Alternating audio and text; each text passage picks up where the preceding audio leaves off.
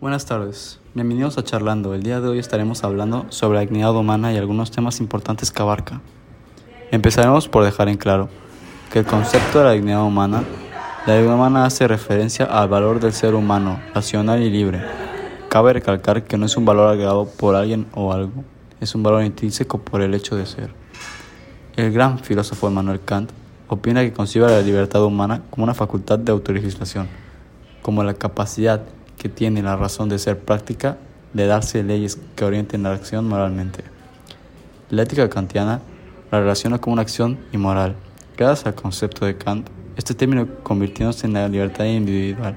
Esta se puede ver reflejada en el Renacimiento, pero se ve mejor incluso la priorización en la Ilustración.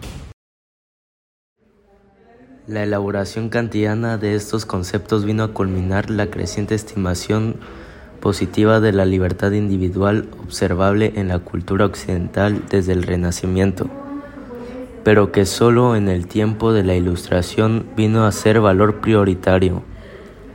En el campo del pensamiento, el advenimiento del concepto moderno de libertad lo significamos habitualmente en dos parejas de autores, Locke y Montesquieu por un lado y Rousseau y Kant por el otro. No es exacto, pero casi puede decirse que Kant inventó la moral, la moral autónoma, en efecto, o se malentiende como derecho a hacer lo que me da la gana, o se queda en agua de rosas. Sirve a lo sumo para descalificar normas o conductas, pero no para decir concretamente qué se debe de hacer.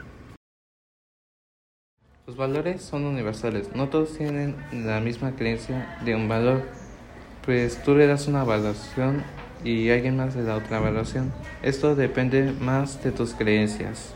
La ética de hoy en día nos da que las acciones moralmente buenas y las no morales son incorrectas o irracionales. La dignidad humana, en cambio, es algo que no se puede cambiar, pues sin esta solo seríamos animales y tendría, no tendría nada que te represente, y la ley no te ayudaría y solo te castigaría por así decirlo. Pues a lo que se quiere llegar con la dignidad humana es que trates a los demás bien y ellos te traten de la misma forma, de tal modo que todos convivamos en armonía.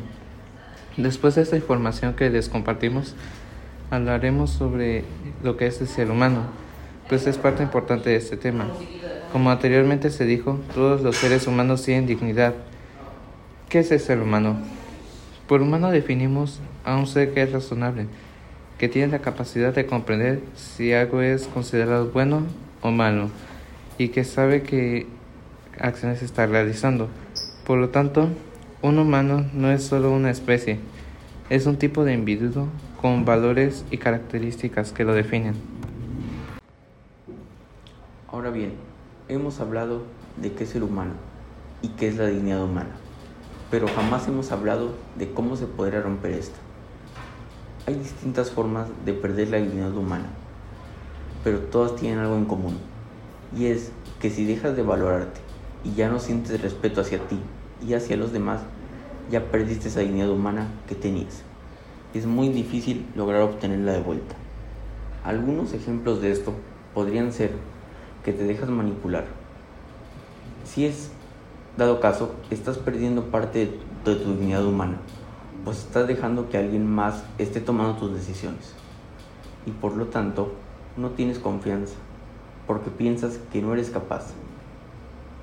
Y pierdes tu confianza en ti mismo y por lo tanto y por lo tanto pierdes tu dignidad. No todos pierden su dignidad humana por un ejemplo como este